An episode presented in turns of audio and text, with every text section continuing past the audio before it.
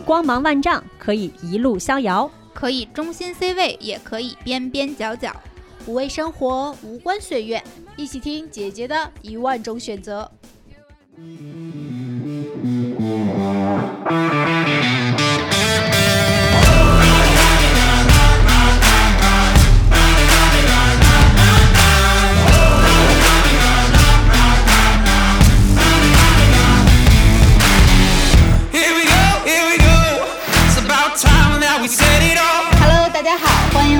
姐姐说。耶，我是六月，大家好，我是美丽，大家好，我是小树。然后我们这次还有一位特别嘉宾刘所儿，大家好，我刘所。中年人，对我们本期节目也是受到钉钉的邀请，或者说是受到杭州亚组委和钉钉联合共创的全球首个大型体育赛事一体化智能办赛平台。亚运丁的邀请，说想找我们来聊一聊大家参与这种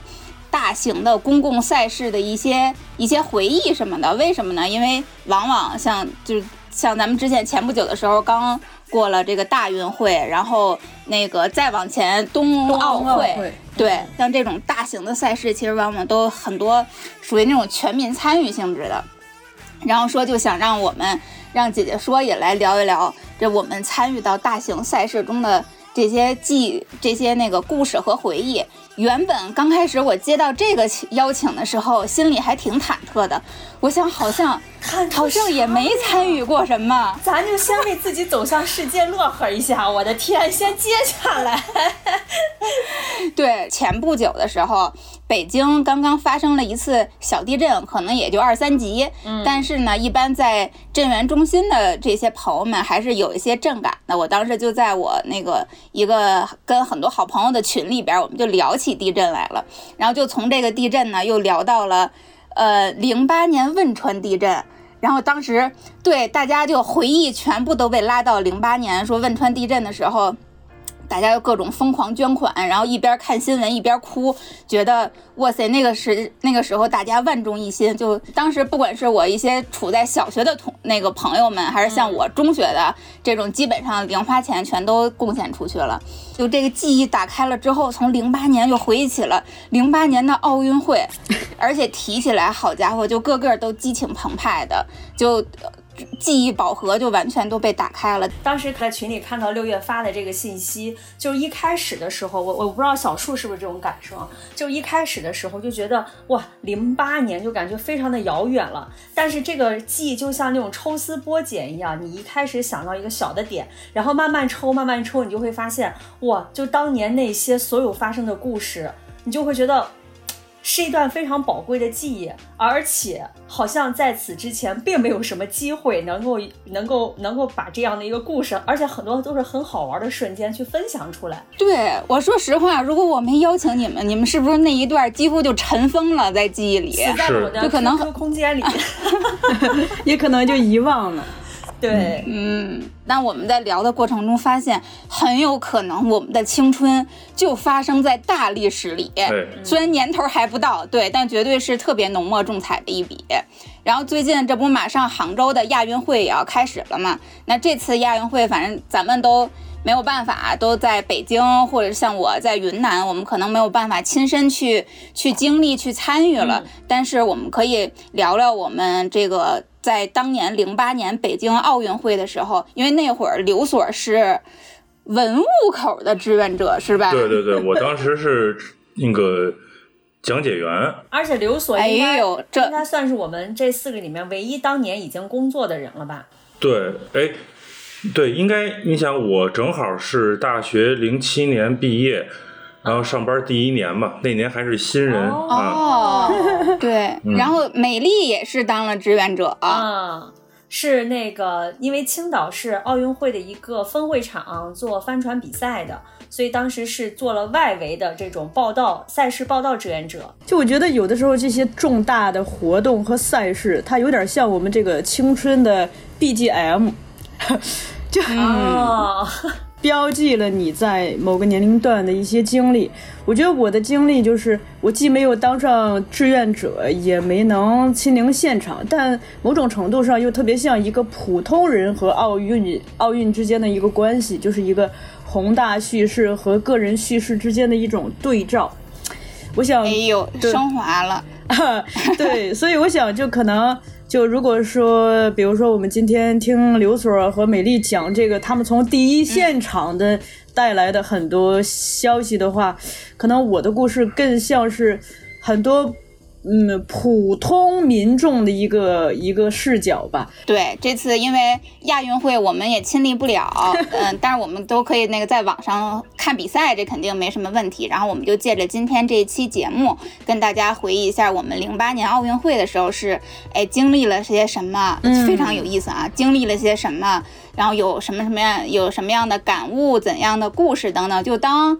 就当给亚那个杭州亚运会做一个小小的预热吧，行不行？行行行。祝愿他，祝愿他顺像奥运会一样顺利举办。在咱们聊正式聊那个零八年奥运会我们都干嘛之前，你们还记得申奥成功那会儿吗？因为我印象特别深，那会儿我才申奥成功，那个是。二零零一年七月十三号，嗯。那会儿我还是一小学生呢，当时可以说什么都不懂，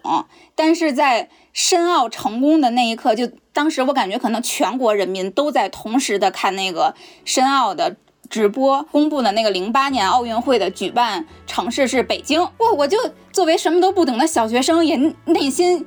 就无无法抑制住的兴奋，然后就特别的开心。然后当时因为我家是天津的一个小小的郊区而已，然后周围窗外那些街道上传来的全是大家不约而同的那种欢呼声，就就都在都在呐喊，都在庆祝。呃，申奥成功，我高中吧，然后正好是暑假，暑假那时候没没有那个像现在手机这么发达，就在家看电视嘛。然后一宣布北京，当时同学的电话就过来了，说你看了吗？我说这肯定看了呀。完了，下一句就是咱上街吧。啊，那时候其实当时不知道所有的人都上街了，就当时很懵，就觉得特高兴。然后这种高兴在家摁不住了，就想几个同学说咱上大街看看有没有什么庆祝活动。结果到街以后，发现大街上全是人。我我当时住菜市口嘛，嗯，等于我出来以后就是现在的两广大街嘛，然后呃全都是人，然后大家就开始往我们从菜市口出来就往西单走，到了西单就汇进人流就上长安街了，就那个时候就就就就那个人就用北京话说乌泱乌泱的，然后大家就特别高兴，脸上洋溢着喜悦。然后第一次你就觉得所有的路人都是亲朋友、兄弟、亲人，对对对对对，大家举举着国旗的，然后嚷嚷，就是那时候也年轻，就觉你觉得身上有劲儿，然后就特别想释放出来。嗯，特别是我们北京小孩，当时还有之前有一次申奥不是没成功嘛？对。因为我们是经历过那次的失望，那个时候我们是小学生 哦，嗯，对，就觉着这一次可办下来了。今天到我们家门口了，那就开始折腾吧，然后就反正特别 特别兴奋，就是狂欢，就大家进入了一种特别亢奋的狂欢当中。完那一晚上，所有的人都在街上就。特别高兴。刚才刘所说到长安街，我就回想起当时我好像隐约在电视画面、画电视里面看到过，就是相关的新闻一些画面。因为当时我也是一个初中生，哎，我们还真是小学、初中和高中。对，我是初一，对，所以当时长安街上是不是也是我我印象中好像有那种车会开的比较缓慢，然后是按喇叭，然后所有人有的什么在一起唱国歌的，然后还有这种去吆喝的，是这是这样的吗？因为我我对残存的记忆在回想起来，车车就特别慢，然后有天窗的就摇天窗，没天窗的就摇玻璃。就是大家都想出来，就是你你知道那个状态吧？就就就就所有就得释放。对所有的车都把自己当花车了，就是 这个形容简直了。对，就都在那儿走。当时我们出门都是还想说我们骑不骑车啊、然后说别骑了，说溜达吧，说估计骑不动了。就是因为胡同里头就已经人，就是大家都已经出来了，男女老少，而且他不是说像其他的事儿，可能都年轻人特兴奋，那个是那个无区别的，就所有的人不分你的年龄、性别，然后啊小学生如我，对，就全都出来了。然后就是我们跟着再大一点的成年人，但是我们高中生，其实你跟成年人就是在体量上已经差不太多了嘛。那我们后面还有还有，比如说。中小学生啊，我们看着就觉得，哎，别起哄，跟着干嘛？再踩着，反正就就大家就就是那个状态，特别就那时候不都说大家互相谁蹭了谁以后，突然之间 love peace 了嘛，就都没事儿啊，今儿都不重要啊。啊，嗯，哎，你有和陌生人在，你还有和陌生人在那儿拥抱对啊，逛街这击掌，就其实真正走到大街上以后，你身边全是陌生人了。就是你之前约着、约着一起上街的人，就迅速被冲散了，然后你身边全都是不认识的人，然后你也不知道大家在喊什么，反正你你走到哪儿哪儿声大你就跟着喊，然后大家你走到这儿有唱歌的你就跟着唱，就一直在唱国歌，唱那个五星红旗迎风飘扬，反正就是这两首。哦，对，嗯然后就后悔自己没国旗，然后人家有有有举旗子的，像当时我个儿高嘛，然后有人举了举累了就接过来，就开始就开始挥那个状态。你今天想起来，你还会觉得那种喧闹的那个声音就在你耳边，就那么嗡嗡嗡嗡的，嗯我听你说我就开始起我有点鸡皮羡慕鸡皮疙瘩了都。嗯，嗯，嗯，我因为我我想的那个刘所刚才描述那个画面，就是我当年在电视上看到的画面。因为当时青岛它是有点儿，就是当时作为帆船赛的举办城市，相当于这奥运跟我们也有点关系。但是当年我小，我爸妈应该不会允许我上街，而且是晚上，所以但是我印象特别特别深的一一个一个点，就这个点啊发只发生在两个场景，一个是申奥成功，一个是国足出现。国足出现也是那年，对，对，就是这两，只有这两个事儿让我感觉到，就是你你你生活的这个小区和你是连在一起的这种感受情绪。比如说啊。那个奥运会的时候，就宣布成功了，我们就在家一下就蹦起来了，因为坐在餐桌上吃饭嘛，然后就守着电视。对对对对对，就蹦起来就是吆喝，然后这个时候你你的声音就突然间从你们家，然后小区里面所有人就在哦哟，对对对，成对功，就那种。共振了那个声音，对对，然后就是好多人拉开专门拉开那个阳台的窗户，然后就在对着小区那种那种喊。因为后来我知道，就是青岛还有一些小区，它就是家里有国旗的，就会把国旗伸出去，在在小区里面，他可能没上街，挥舞，对，就是在窗户上挥舞，然后吆喝，就感觉那个那个场景还挺振奋的。小树呢？小树，你当时在哪儿？哎呦，这个我先提供一个这个外地视角，很有意思。因为就今天我姐给我发的，她说那个申奥成功的那天晚上，他刚上大学，然后他是那个在那个宿管的办公室，呃，有一个小电视，就大家有的人围着那小电视，有的人听着那个呃广播，就哎呀，一听到说。北京 China，然后就特就大家欢呼，然后学生学生就开始敲脸盆儿，然后他哦回头一看外边儿、就已经好大学生的那个行为啊，敲脸盆儿。啊，然后再一看外边儿就是宿舍已经有人就是这个肩膀搭着肩膀跳起了舞，这这是我姐，哇 然后这是我我姐的视角，然后嗯，嗯其实呃对于我自己就是。当时那个瞬间我有点记不清了，但我记得就是说，呃，二零零一年的下半学期，我已经是一个初三的学生了，正在准备中考。呃，那个时候就我们就会觉得北京和零八年是一个嗯空间上和时间上代表着梦想，然后所以在在那个。啊，而且代表着非常遥远的一个梦想，非常浪漫的一个梦想。然后，所以我们那个时候一边在备战中考，我的这个同宿舍的一个女孩就开始在紧张的复习中写自己的小说，小说的内容就是说，嗯。啊，二零零八年我们整个宿舍的人都来到了北京，在北京相会。畅想，然后当时美好的憧憬，对。对，当时觉得这个是一件特别浪漫的事情，因为的确是因为，呃，零八年和北京对于我们来说都太过的遥远。对，嗯，当时就觉得是一个科幻里面会出现的数字。哎，对还还真的是特别想跟大家分享一个搞笑的事情，就是因为我今天也除了问了姐姐，也问了妹妹，然后我妹妹说。听到说奥运会在家门口办，就以为真的是在我们家门口办，可激动了。而且其实那一年的年份特别关键，二零零一年正好是，就我们当时是觉得那是二十一世纪的第一年。第一年，啊，对你，对你觉得一切新千年，对，一切都是新的，特别是在九九年、两千年，大家沉浸在一种过过千禧年的那个状态里边。那新对新的一千年来了以后是什么样的？呱唧一个奥运会就过来了。我们那时候的同龄人还是那种充满着理想，试图想去说。改变世界，然后在这个世界里 留留留下自己的一个痕迹的那那一代，然后就觉得特别兴奋，觉得这个时机来了，因为我们算日子嘛，正好是我们应该大学毕业的那个时代嘛，觉得说当呃对未来在奥运会的时各种环境下，一定会有我们这一批人。就对，尽管当时特就是闹腾如我们这样的学生，也会觉得我我我在那里头会会做一些贡献。哇，我在那一刻责任感就背上了，责任感和使命感。对对对，你就当时叫主人翁精神嘛，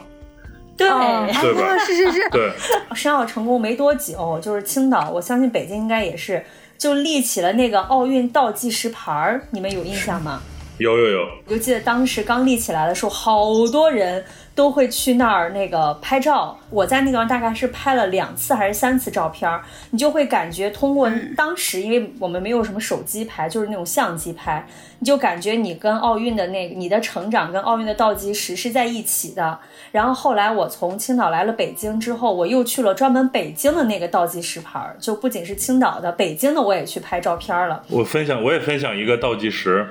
我是二零零七年七月一号正式到单位报到上班，然后当时在博物馆嘛，就我们那个博物馆一进门就是一个特简单的一个每天换那个磁贴的那个奥运倒计时。哦，就我们我们这些我们这些新人的工作之一，就是每天去换那个倒计时，然后从三、当时是还有三百多天嘛，然后最后一 最后一直换到当天，然后当天的时候全馆在那儿合了个影，是是有那个嗯，就是参与感吧。哎呦，我也、哦我也想起一个跟倒计时有关的记忆，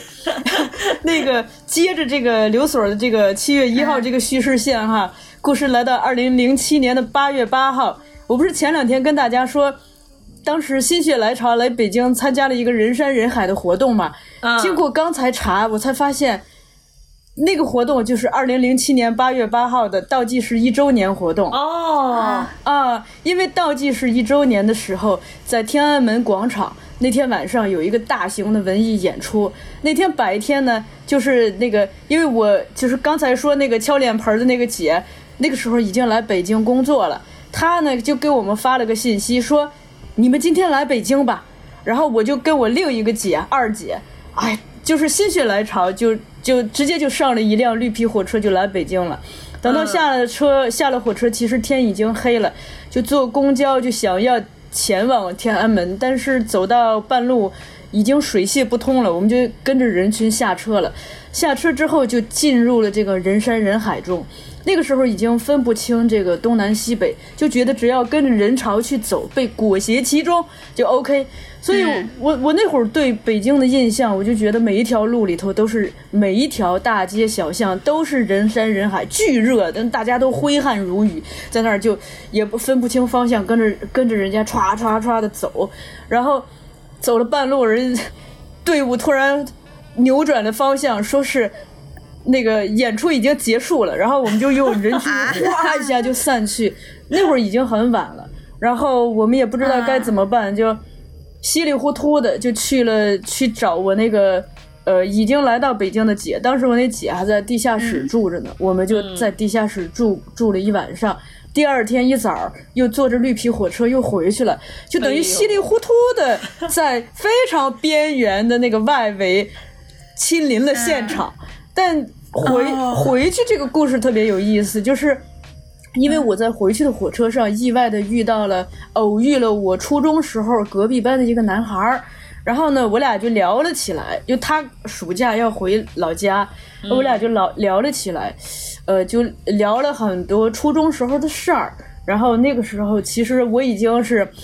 呃，去过北京之后，我已经下定决心，我就要考到北京。所以我觉得那一趟旅程特别有意思。一方面就是我是心血来潮来参加这个跟奥运倒计有关的活动。但在回的那趟旅程上，这个校友的出现，他让我就是一边在回忆起了我初中时候，呃，跟奥运有关的记忆，包括自己初中的记忆。另一方面，其实也是在那趟旅程中。坚定了自己一定要考来北京，哇，感觉都是在潜移默化的改变了点我们的什么东西。嗯，对，嗯，你们是怎么像刘所和美丽，你们是怎么当上志愿者的呀？他是会提前很久通知你们吗？会有选拔吗？我这个特别特别简单，就是 其实当时志愿者分好多不同的领域和层级。你比如说，你要是去场馆现场一线服务的。那些，因为我当时工作原因，我就到不了嘛。然后我当时是做了两个志愿者，一个是单位，你作为新的讲解员，完了又是大学生，所以你就会参加一些培训，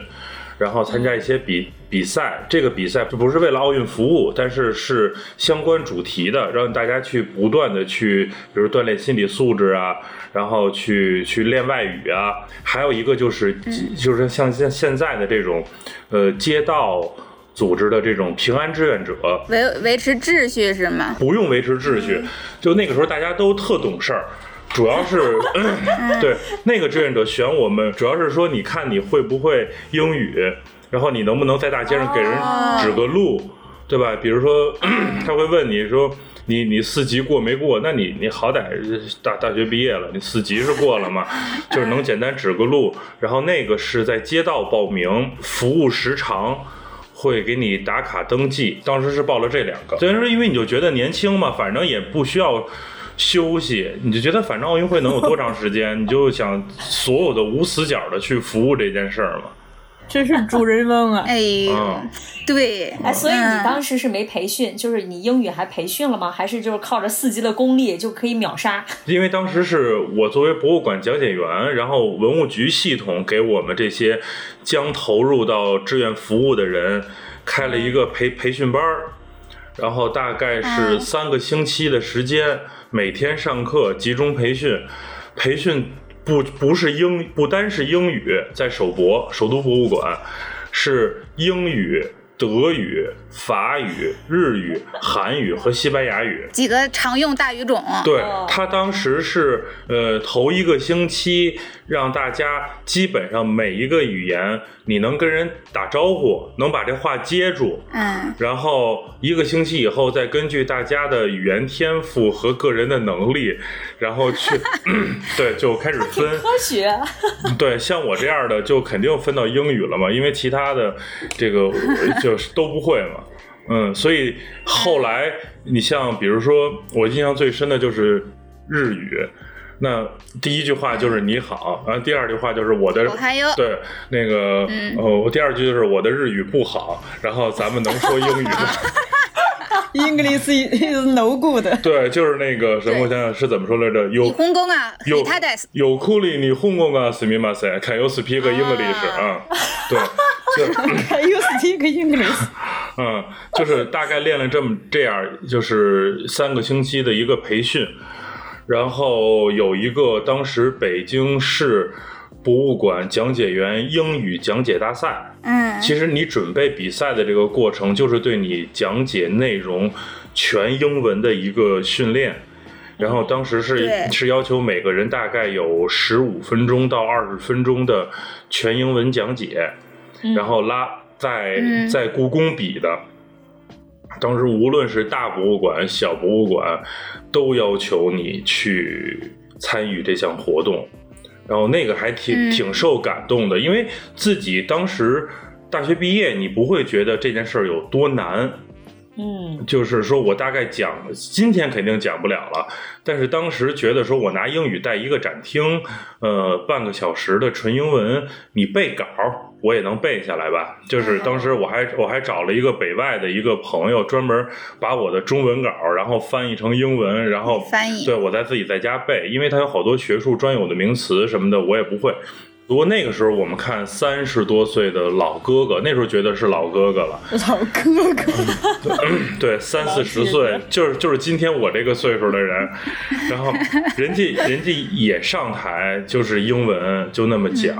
然后还私底下问人家说你您是相关专业吗？也不是，跟我们一个路子，就是大学学过，然后找朋友翻译，就是完了觉得一旦有外国人真的来怎么办？就是就对，啊就是大家那时候会有一种我得能顶上，对不能丢份对，有一种嗯有一种紧迫感，就觉得谁来，我这个英语我得当当当当当当当能讲得出去，就很受感动。你觉得啊、大家无论你是哪个管，甭管平时大家有没有工作上的竞争啊，配合的好不好啊，但是在这件事上，大家嗯同心协力，就觉得说，最起码我们博物馆这条线上的讲解员们，在奥运会这件事上不能掉链子。嗯，哇，哇哇，真的是万众一心哈！对对。我这个志愿者可能不不太和和我们认为上的那个志愿者的选拔不太一样，因为其实当时在参加到零零八年奥运会的这个相关赛事的这种传播工作上之前，其实我零七年的时候，因为一次机缘巧合到报社去实习，当时零七年的时候，其实青岛的很多这种奥运的呃赛事，就奥运的一些建筑，全都已经准备好了。因为我相信刘所可能也也也也能有印象，就是在准备奥运会期间、之前吧，呃，城市这种要建场馆，然后做重新的规划，所以他在零七年举办了一个赛事，叫“好运北京青岛国际帆船赛”。这个活动的核心的目的就是为了二零零八年的这个奥运会，其实做了提前的一次预演，就相当于因为。青岛没有办过这样的一个帆船赛事，就是大家根本就帆船这件事儿，可能在奥运之前大家都听都没听过，所以呢，它其实零七年这件事儿就相当于把零八年提前全部预演了。帆船可能和其他的很多赛事不太一样，它是户外的，又在海边，又是夏天，可想而知就是一个字晒。然后呢，呃，我们的那个报社的老哥哥老姐姐们 就不太愿意去，然后但是报社需要安排一个人去驻点儿，所以我就被派过去了，相当于我提前感受了一下哦所有的这个活动。也正是因为此，然后二零零八年在做这个比赛的时候，然后我们我的前主任就跟我说说那个呃，你对这个活动整体你都已经比较有经验了对都了解了，但是因为那个报奥运志愿者，其实这个门槛挺高的，流程挺长的。说我们报社也也也等不了那么长时间，也说然后说我们也不需要你进场馆，但是你流你熟悉所有的流程，所以你就可以在外围帮就是帮助一下，就是协助一下在里面报道的老师。哎呦，挺有意思。那你们后来就选上奥运志愿者了之后，然后又又培训什么的，等到奥运真正来的那个时刻，这那俩月都干嘛了？有没有什么现在想起来依然记忆犹新的？回忆起来依然啊，这种热血沸腾，觉得对自己又又行了，就是这样的时刻，跟我们分享分享啊。就是开始接奥运代表团了嘛。嗯你这是第一现场，对，对你这太核心了。人家比比赛那是第一现场，我们这就是配套的文化服务嘛。当时比如说他有一些比赛完了的运动员，那可能就要丰富一下他的这个文化娱乐生活，然后就组织他们，因为北京毕竟是一个历史古都嘛，组织他们去弘扬中华文化。嗯，去参观北京的各大博物馆，然后就派到我们馆，当时是一一支美国代表团，然后那个代表团来了三四十人，来了三四十人呢，就带了一个翻译。然后我我们这边的接待方案呢，就是要分三组，因为十几个人其实是一个比较好的一个参观的人数，人太多了，有的时候你就是服务不会特别到照位。顾不过来。嗯，嗯，就我们当时一个女孩是我们的金牌讲解员，就是所有的重大的这种讲解都是她来带。另外一个同事呢，就是学历比较高，嗯，英语特别好，而且他本专业就是他要讲的这个专业，所以他说我全程英文是没有问题的。我是因为参加过那个讲解员大赛，有过那三十分钟的底稿，啊，对，嗯，所以说说那你也别要翻译了。我我说行，那就那就来吧。嗯，那时候就觉得，嗯，人家代表团来了，又是美国代表团，那就我得展现我这个泱泱大国的实力嘛。呃，我得讲的有特色，对吧？你就但是你你的这个硬件能力又不支持，所以就避重就轻的找直接带他们去最好玩的展厅，比如说京剧。啊，比如说这个，嗯，这个什么北京的风土民俗这些东西，哦，就不是看文物去了。对，你说文物，比如说我们当时那个展品，什么清雍正瓜皮绿釉碗，你这拿英语怎么说呀？是吧？我也想说，啊，very green，那也不行啊。对，而那像什么，像比如说咱们在日韩聊的那种什么营城建都啊，是吧？我只会就是周 dynasty，那这说不清楚啊，那就就直接带着去京剧啊，因为因为我们的一些大师是我们的文化名片的这个词，那是我第一次真正有感受，就是大家往展厅里一站的时候，你不用讲生旦净末丑，看见梅兰芳的照片，大家异口同声就是梅兰芳。哦，都认识。对，就是那呃，你终于明白什么叫文化的金名片，然后你就，然后你就开始给他们讲，就那个英语就特别的特别胡同，特别胡同，啥意思？什么叫特别胡同？就就比如说你讲的一个著名的这个呃民间，比如大鼓书的这个演员，谁会说京东大鼓的英文，对吧？你们就一点不会，那就。急中生智嘛，就是，呃嗯，flock music pop star，嗯，是啊，嗯，然后大家我发现就是，呃，是奥运会的概念，听懂了，对，奥运会的概念就是你你要享受这个嘉年华的这个氛围，运动员也在享受这个嘉年华的氛围，然后大家就完全就听懂了，然后甚至有人问我，就是说他有多 famous。嗯，我说完了，对，对我想了半天，我就说，嗯，the very very 对，呃，the Beatles 啊，就大家一听 the the Beatles，类比了一下，知道，对，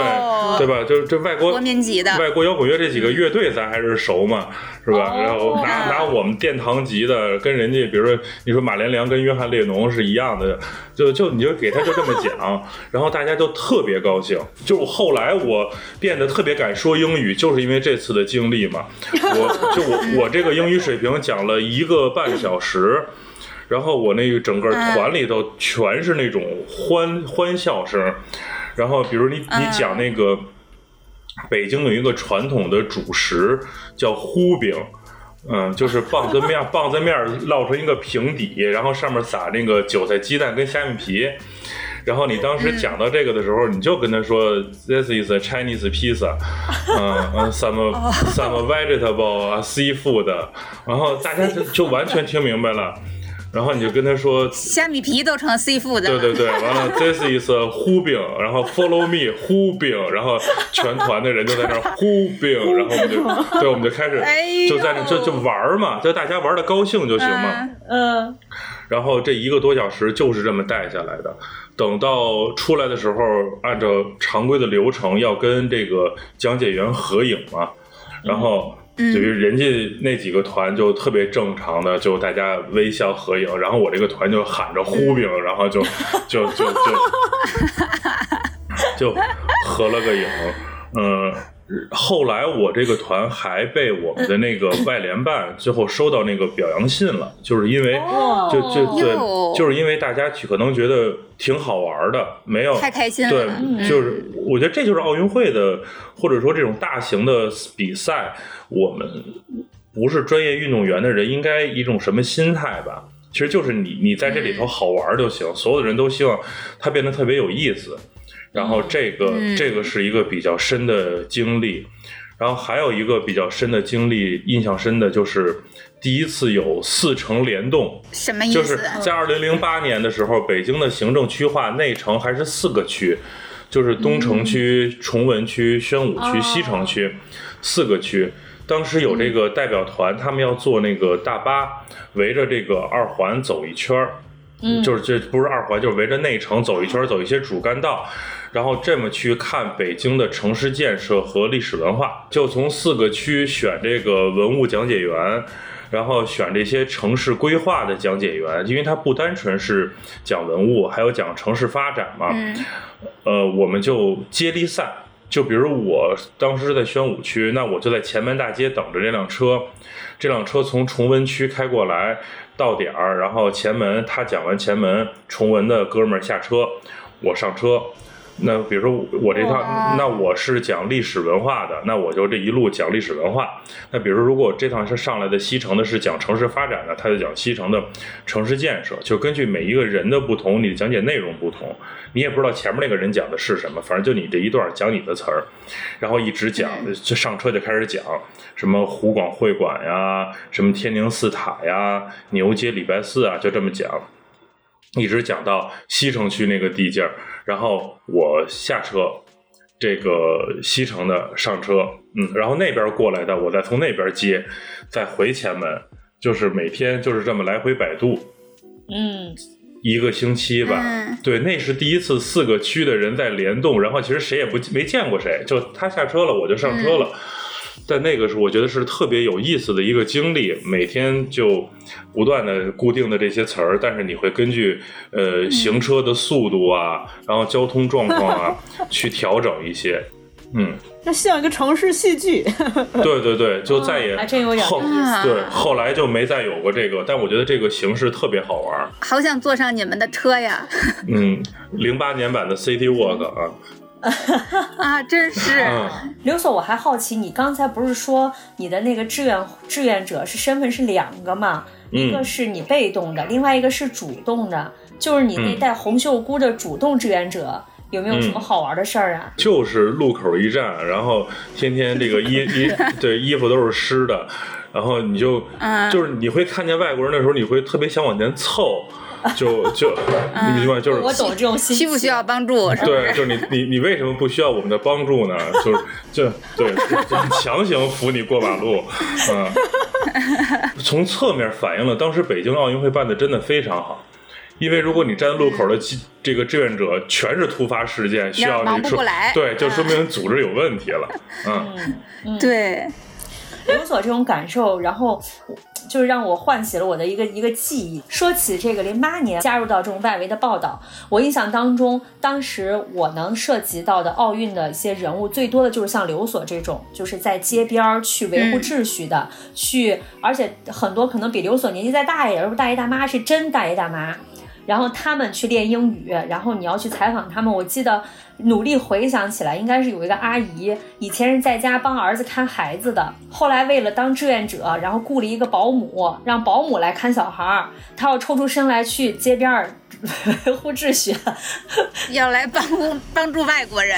不是不不仅仅是外国人啦，就是还有因为青岛本身夏天也是一个旅游胜地嘛，就很多外地游客呀，就是外地游客加上这个奥运会，然后所以就是非常的热闹。还有那种专门从国外回专门回回回青岛要当志愿者的那种留学生也非常非常的多。哇，你就感觉只要上街，每个路口都是穿着白底蓝色的那个志愿者衣服的志愿者们，你们应该还有印象吧？那个衣服。然后我当时我就特别想进那个场馆，但是因为我没有那个证就进不去。后来有一次机会进去了，就是在结束的时候，奥运那个闭幕以后第二天不是有志愿者撤场吗？然后我就进去了。进去之后，当时我发现志愿者们在干一件事儿，就是你知道那个帆船，它其实是有十几种还是二十几种，我现在真的记不太清了，不同的船。然后那组委会它应该是刻了不同船的印章，志愿者都在拿着自己的本子，然后或者是在奥运买的画册。是要把那个章盖在自己的画册上，然后所有人都在捧着印章合影拍照，因为你就感觉结束闭幕以后的那种热闹之后的有一点点落寞，但是你又有点不舍的那种感觉。啊但是当你回到日常的时候，你的感觉也不一样。就像我零八年从结束暑假那个暑假再回大学的时候，我就觉得我的。我我感觉我这个暑假的记忆好像比比其他同学要沉重一些，要重一些，分量要浓厚一些，那种感觉还挺挺挺强烈的。嗯，也好有参与感呀。就所有人都想、嗯都想，所有人都想着法儿的想去参与进去，甚至还有的人是要去帮助志愿者、当志愿者，就他哦无，法成为志愿者。志愿者来服务别人，然后还有服务志愿者的志愿者。对，就是尤其是那种你像嗯街边儿，看刘所应该知道，就街边儿的一些啊叔叔阿姨们服务的时长其实挺长的，然后周围就有那些居民啊什么的，就是来来给他们送水，送送那个什么嗯西瓜啊。然后送饮料，送什么呢？就是有人来专门关爱志愿者，然后志愿者哇，太有爱了。对，，就当时整个的氛围就感觉真的是非常的温暖。真拉 One Piece 了。嗯，对感觉是不是一个小小的世界大同？对，嗯就是说起来，我觉得当时在做外围赛事报道的时候，还有很多外外国媒体的记者，所以作为这个读新闻的人来讲，其实当时是有很多你的同行是同时一起在一起工作的。那在你身边的很多，尤其是电视台扛摄像机的老师们，很多都是男性。因为很辛苦扛摄像机。对，但是那一次是我第一次看到有女性扛着摄像机，应该是个，我记得应该是英国，可能是 BBC 的还是哪个媒体的，就是英国的一个、一对一对这个采访的摄像师和记者都是两个女性。然后当时我就印象特别深，因为我们采访跟电视台经常在一起，我身边很少见到女性来扛摄像机。这个事儿种下了这个在脑脑海里种下了这个印象点之后，你在后续去看一些，比如说纪录片也好，或者看一些新闻媒体采访的时候，你会看到有越来越多的就是这种有怀着孕的扛摄像机的，然后有各种各样的年纪大、年纪小的，他们就是都在扛摄像机去记录很多这样的新闻，在新闻现场出现。所以那个事儿对我的触动还是挺大的，让我第一次认为，哦，摄像机并不是只有男性可以扛。对，这是你第一次感受到所谓的 Ghost Power 的那个萌芽。对，我们三个人的讲述感觉是三条线儿。呃，刘所是北京的第一线，那个呃，美丽是青岛分会场的线，我是一个这个跟赛主会场、分会场都没有关系的一个普通观众的一个线。就 我刚才查完这个准确的数字，记忆就更加清晰了，因为那个呃是从二零零八年的三月三十一号，这个奥运火炬就是已经回到了国内。哦，呃，我那个时候就是整个我和我的同学都在准备考研，我们整个宿舍都在准备考研，所以我们其实每天又又进入一个紧张复习的过程中。那个时候我每天是在呃午休和有还有那个晚上睡觉之前会听收音机，然后我呢呃就是一我从小就一直很喜欢看地图，我有一本地图，它上面就中国地图和世界地图都有。所以整个奥运传递火炬的过程中，我就是一边听着收音机听他们讲，就说每一棒是哪位哪哪个人从哪儿传到了哪儿，我就一直在我的那个地图上画。就是其实地图也好，广播也好，它都是非现实的，它是那个现实折射出来的一个镜像。然后我等于是通过这样子的方式在间接的参与，我等于呃，我我我会详细的记，比如说几月几号，呃，哪一棒是由谁从哪个地方传到哪儿，这些都会在我的地图上标记出来。所以我的地图就是后来变成这样一个充满笔记的地图。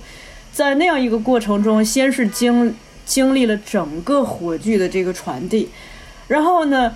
等到开幕式那天晚上也特别有仪式感，因为那天晚上是个暑假，我呢就是又找到了那个当初带我去北京的那个姐，就那会儿我那个姐已经上班了，我让她悄悄的把我放进了他们的办公室，嗯，那个办公室只有我一个人，那天晚上。我自己就是一边通过电脑在看那个开幕式的直播，另一边在偷偷的使用人家的打印机在打印我的考研材料，一晚上打了五六百页。然后那个，所以是在这样一种，呃，我觉得特别有意思，因为那个整个。看奥运是啊，你很看那个开幕式晚会，你很激动、很兴奋，你想着我一定要考到北京去，我一定要考到北京去。但与此同时，就是你偷偷的用人家的打印机去打印这个行为，其实跟做贼似的，就非常的紧张刺激。然后第二天一早就是要拿着六百页、六百多页的一摞考研材料，就悄悄的再从那个办公室里头潜出去。所以开幕式的那个一整个晚上，我是这么度过的。然后整个奥运期间，嗯，因为就是真的太想考到北京去了，所以并没有每天都在看比赛，而是每天在午餐、午饭和晚饭的时候在食堂去看。嗯，我现在回想起来，其实我那个时候好像已经不是说具体关心说几块金牌呀、什么的，就是一个是电视传来的画面，你看到就是各国运动员他的那个状态，就他其实会会非常的激励人心。再一个就是整个食堂的人。就是大家好像都在关注那个小小的窗口，那个电视，大家为此对。就是情绪每天在计数是的啊对几块金牌，对他在讨论，甚至争论，就所有这个氛围，就它传递了一种，就是奥运会期间特有的那个空气吧。我在那个空气里头，头感受到的是一种强烈的励志的东西。然后那个时候，我就觉得，就我我我内心生发出一种非常自律的东西。我那那整个阶段，我的生活是极其的自律，同时就是内心有很强的一个信念感，还是那个信念，我一定要考到北京去。呃，后来证明，就说我的确是很幸运考到了北京，虽然是在零八年之后才来的。然后考到了北京之后，我现在回过头来，我就又想起了二零零一年我那个室友，天天趴在下铺的床上，别人在午休，他自己熬夜写小说，在在幻想想象我们二零零八年在北京相聚的故事。我们当时那个宿舍，可能真的只有我来到了北京，因为我们就是当时只是一个县城的普通的初中嘛。我们我们很多同学其实，在初中毕业或者高中毕业之后，就直接进入社会参加工作，很快就结婚生孩子，就定居在本地了。所以，嗯，就是再回回忆起他在小说里头对二零零八年的那个想象，反正就挺感慨的吧，就觉得，呃，从零一年到零八年，再到现在这一路加起来二十多年，恰好是我们从一个小孩子成长为大人的过程。然后，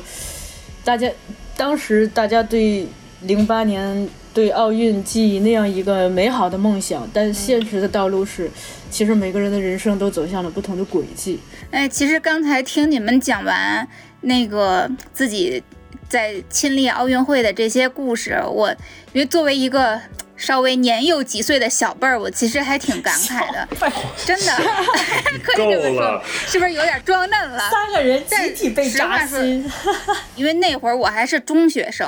我确实参与到这样的活动中的机会特别少。但刚才听你们说的时候，特别感慨，不管是美丽也好，还是刘所也好，就你们讲到自己当初在奥运会里当志愿者，我。基本上大家都能够想象到，那是一份非常非常辛苦的工作，可能整个在筹备的过程中也特别紧张，因为不敢出任何任何的差错。那即便是在这样的情况下，就你们再去聊到自己当奥运会志愿者的故事的时候，没有人提这些，就是不觉得苦，不觉得累，说出来之后，全部都是那种满满的责任感、自豪感，那种现在不是有个词儿叫身份认同，或者说自我价值认同。就我感觉在你们刚才的讲述中，就特别特别明显的能够感受到这种自我价值的认同感，就是我觉得这种感觉在后边，可能我还稍微好一点，但我觉得现在当下的年轻人们再去感受的话，好难啊！就因为我们这一代，像现在互联网的热词，可能都还是那种。就是大家会自嘲毕业即失业，自嘲是废物。就是我时不时的就会在朋友圈里发一个躺平的表情包，什么垃什么就是垃圾垃圾桶就是我的家什么的，就是大家都特别的迷茫，然后也看不到自己自我的价值。但是听完你们这样的表述的时候，我就很羡慕。呃，的确，那个时候是时代叙事了，因为刚刚刘所也提到，就说大家刚进入两千年之后的那种。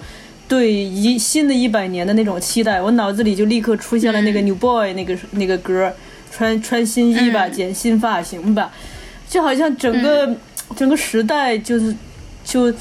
大家就都对未来充满了信心，充满了希望。而且是不是这种公共活动，就是这种大家一群人万众一心去完成一件事儿的这样整个的过程，本身就会特别容易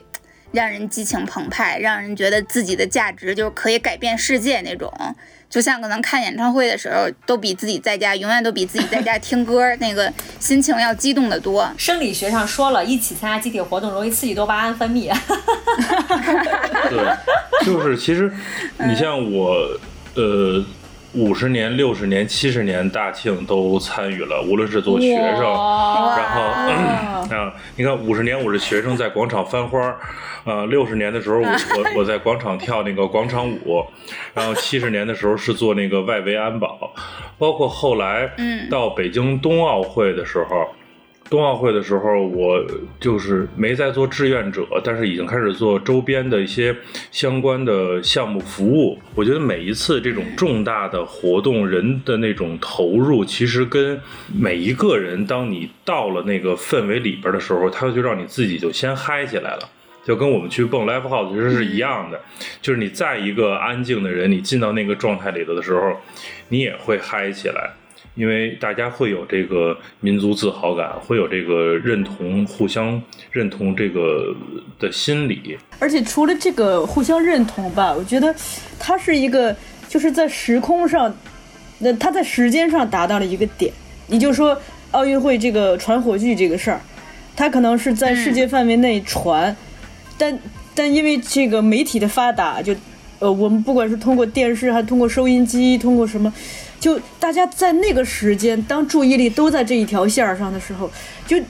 我们可以想象一下，如果注意力是一种可视，就是人的那个心力吧，注意力是可视的。当全世界所有的人注意力都在这一个点上，它本身就会有一个巨大的能量，这个很奇妙。然后而那个各种媒介又让它以一种更快速的、更广泛的方式，就哗一下就全部散出去了。这个。这个是我，哎呀，说到这儿还要感谢媒介，我觉得这媒介很重要，不然的话就是你的你都，你想想我我刚才讲的所有的叙事里头，其实都是跟着媒介走的，通过电视机，通过收音机，而且尤其是当所有人一起在参与一个这样的事情的时候，首先你本身就像刚才刘所说的，你的你的主体意识会弱化，然后就进入到整个群体的意识里面去。嗯，我突然想到，就是说这个其实呃，其实是不是也是。呃，与我们在日常生活中，呃，缺少比较多的集体仪式有关，因为我觉得仪式的东西是很容易让人就直接就掉进某种空气里头的。我们现在所处的这个时代，反正就是我整个成长起来，大家还是挺去强，就开始进入到了一种强调个体感受的，就是这样的一个大的趋势里面来，但。我很承认啊，就强调这种个人感受，确实能让我们体会到了更多的自由，但是也也增强了一种孤独感。说实话，就现在，你要非得说最大型的仪式，我能够想到的，那最有仪式感的可能是过年、春节。对，就是全国共同庆祝庆祝春节。但是小的时候，就我们还比较讲求那种集体叙事的时候，都是一大家族人，可能到春节，尤其是三十晚上的时候，这些这爷爷奶奶，然后周围的姑姑姨什么乱七八糟，全都聚在一起，三四十号人一起去。庆祝庆祝春节，庆祝新的一年。但是说实话，现在就到当下，我们家过年就我跟我爸我妈三口人过年，而且会有点迷茫，就是那种在大海中独自漂泊的那种感觉。而且之前我还记得美丽跟我说过一句话，原话我不记得了，大概就是说，如果你觉得自己最近状态不太好，比较 emo，那你就。到这种集体环境中去，可以焕发新的生命力。对，当你一个人状态不好的时候，你需要干的一件事情就是改变你的能量场，就是把你从你原来的这种比较 emo 的一个状态里面拉出来，加入到另外一个别的场域情里面去，让别人的情绪和别人的这种执行力来影响你。当时跟朱迪聊天的时候，然后朱迪还说过一句话，就是我们的那个朱迪姐姐，也是我们之前姐姐说的一个嘉宾，她是说。有一个非常简单的动作，特别适合很多人，就是当你还陷入到焦虑或者情绪内耗或者状态不好的时候，就一件事儿，出门儿，嗯，到人群中去。对，这也就是为什么很多人会说菜市场是一个特别有能量场的地方。突然想到，就是你比如说我们提到很多仪式化的呃这种仪式化的集体活动的时候。就燃放烟花爆竹，还有这种巨大的声音。你像体育赛事里头那种那种欢呼声，还有这个 校运会的那种广播的声音，就是其实这些声场，他他们也在帮我们创造那样子的空气，让我们去就不自觉的就歘一下就被带进入带入了。演唱会也是嘛，同理。对，其实我是觉得，就是因为是科技发展了。科技发展以后，我们对彼此在生活中好多事的依赖性小了好多，然后这种这种独立势必就是这种依赖性的减少，势必导致我们更独立，我们能一个人更好的生活。我觉得这是躲不开的，所以大家更需要在有这个场合的时候去投入进去，去回归到人社会属性的一个特别。刚性需求的一面儿，就比如我是一个平时特别不愿意参加各种。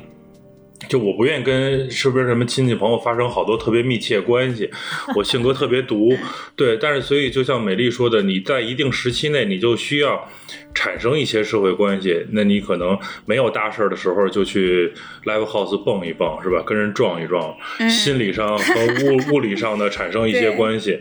那你有重大活动可以参与的时候，就是我是一个特别热衷参与这种重大活动的人，因为我觉得在那个时候你会有一种。嗯，生物性的满足，真的是一种生物性的满足，就是你会觉得，呃，我还是这个社会中。呃，有价值的一份子啊！对我可以给大家讲一个小故事，就是现在这不马上那个杭州亚运会就要举办了吗？然后前段时间就我在跟亚运丁的一些那个小伙伴们就去聊这个事儿的时候，他给我讲的这个故事。他说他们当时有一个同事，这同事的工作呢，其中一部分就是负责录入。就是大家要是用过钉钉或者其他的这些协同办公软件，应该都知道它有一个类似于像组织架构的东西。我要先把你这个人录入进去，然后你成为系统内的一份子，你们之间才能这个和其他系统类的这些小伙伴们、同事们也好，共同的这个伙伴也好，可以那个才开始能够密切沟通嘛。然后当时他们有个同事就是负责录入这个的，就把志愿者们都录入到亚运钉中去，那批可能得好几千人。然后他们这位同事呢，在录入的过程中，一直到凌晨四点才差不多录入完。但是啊，就我们这些可爱的大学生志愿者们，平时上课都起不来，三天两头迟到，在凌晨四点的时候，他们居然看到，因为录入进去之后会收到一条，就是这些志愿者们会收到一条短信，就是说那个你可以，呃，有下载链接来激活你的亚运钉。然后咱们这些可爱大学生们凌晨四点，很多人凌晨四点都第一时间激活了，嗯，然后他们就看着那个电脑。电脑的后台就无数个在激活的那个那个标志，就觉得我还挺有意思的。然后我就后来我听完这个故事的时候，我觉得还挺好玩的，我就去那个小红书上还去搜了一下燕云丁，就这些志愿者们到底现在当代的这些年轻人们对这些志愿者们到底都在聊什么？我发现，你知道现在基本上人均社恐吧，每个人提到自己都是社恐。但是这些志愿者们不一样，他们好像就突然有了志愿者的身份之后，就全都变成社牛一样，就去小红书上展示自己的这个亚运钉的那个名片。有没有同是志愿者的来盯我一下？我们互相打个招呼，就在那儿互相结交朋友。我就觉得，哇塞，就是一个和我们原本想象中的那种。就是互联网上大家天天上热搜的那些那些词汇和那些整个的年轻人的状态氛围都不一样，就可能就真的就只仅仅只是因为参与到了亚运会中，他们这种强烈的身份认同感就和社会产生了连接的的这样的感受，就让他们彻底变了一个人，变成一个凌晨四点就能够 下载软件激活的人。平时可能微信都不爱回吧。你说的这个就让我想起一点，就我觉得现在的年轻人可能会通过这种不管是小红书、抖音或其他的社交媒介，会把这种巨大叙事给生活场景化，因为当时展现志愿者面貌的可能都是。正儿八经的媒体、电视、报纸，对对吧？然后，但是现在的志愿者，他们通过小红书也好，或者是什么也好，你看他可以交友，就会把他整个宏大的叙事，他给拆解成一些小的生活瞬间，或者是工作瞬间，甚至让大家很多维度的去了解到这么一个赛事。等他们回想起来，也许未来十十年以后、二十年以后，他们来录这个节目的话，他可能就会说：“我用钉钉，我用亚运钉，然后在什么上交了一个朋友，我就还挺开心的。”对，而且我觉得他们也有他们的幸运，就是这些志愿者们可能也会拥有你们当年当奥运会志愿者的时候所积攒下来的这些美好的回忆，非常。珍贵的记忆，包括会和你们一样感受到那种民族自豪感、自我价值感。但是他们现在因为科技挺发达了，他们应该比你们当志愿者的时候可能能更轻松。是我估计零八年那会儿智能手机还不太有呢。就我在那个站路口的那个岗位的时候，嗯，是发了一个本儿，就是奥奥运志愿者的那个服务时长的那个记录的那个本儿，那个。方式之之原始啊，就是 对你先要去到那个服务的那个点儿，排你明天的呃位置和服务时间，它会有一些调整。比如我今天在 A 口，我可能明天要去 B 口，那你服务完了以后，你要再再回到你的那个服务点儿，然后拿着那个本儿。去让人家给你记录时长、盖章啊，就所有的东西都是人工的，太太繁琐、太累了。但说实话，我觉得可能更烦的应该是你们，就协同你们这个组的所谓的组长或者负责人吧。一想起来大几千号人得排任务，然后再有临时有事儿要换班的，这想想都头疼。得亏那时候的手机没有那么多功能，就是接打电话和发短信，就不停的手机在那时候电话费还贵，然后你拍的照片你还得回去导到 U 盘里头，然后通过那个电对 QQ 或者电邮的方式传回到你那个组织部门，就特别累，就整个你最后的归归档工作呀、组织协调啊，那个时候就很原始。现在的志愿者们不用再经历这些了。像杭州亚运会，他们不用亚运钉了嘛？就是上边都能直接智能排班，几千个人那班直接就根据每个人就定制出那个各自的排班表。像什么交通保障协作协同之类的，就这样的功能，可以让什么司机呀、志愿者呀都能随时的接收到各种任务，并且及时响应，比你们那会儿轻松多了。我看那亚运钉的那个信息的时候，我觉得有一点我很很感慨，就是因为我们之前参参与那个报道的时候，每个人大概发了个电话本儿，然后这个电话本上呢，就是你的组委会，你也够原始的呀，还有电话本，厚一本电话本，对，通讯录，然后是那种小一两厘米厚的，然后上面先是你的这个组委会，就是组委会的负责人。然后负责宣传口的，负责运营口的，负责什么口的？你要找谁的话，就像刚才刘所讲的，只能打电话。我们这发短信基本上就是会淹没在他的众多短信海里面去，就不太可能。而且它的颗粒度就只能到负责人，就你下面的具体工作人员其实是没法覆盖的。而且它有一些线上办公系统，它是只能在会场内，然后通过电脑端使用。它是没有移动端的功能，当时根本就没有移动端。嗯，现在都能就是直接，比如说有点什么事儿，直接就通讯录里边，对，随时盯一下。整个组织架构里就是各个板块的负责人什么的，很轻松的你就能够找到。而且如果你有临时有什么突发情况，以前可能还得就死乞白咧打电话，然后一堆人去竞争这个主管负责人的 电话的时间，但现在就能直接，因为我们。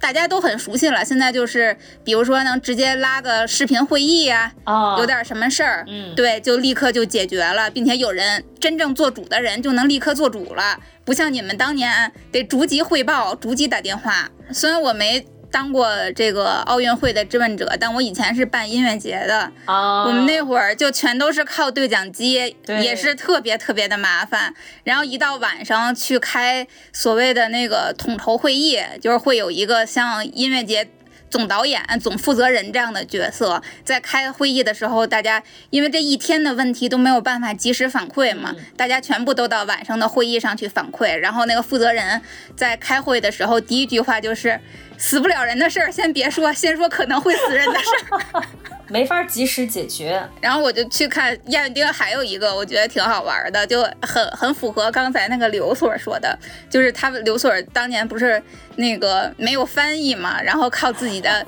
对这个北京的历史、清的历史来征服了外国友人。然后现在亚运钉上就是会有他们就相当于有一个。呃，几千人的各个语言的这种翻译的团队，然后他们有一个翻译热线，你在亚运钉上就直接能够一键呼叫转移，能支持二十多个国家的语言，尤其是那些像小语种国家的，你遇见事儿了都可以直接让翻译团队来帮助。但我觉得啊，亚运钉应该还是考虑一下，增加一条民俗线，就是把刘所这样的人才 给加进去，趣味翻译。哎哎，是个好主意啊！趣味翻译先仅限仅限英语四级的人士 那个来应聘，高了都不行，到六级就估计就没有那么有趣了。不野对，我生了。觉得把我觉得把呼饼翻译成 Chinese pizza 真的是绝了。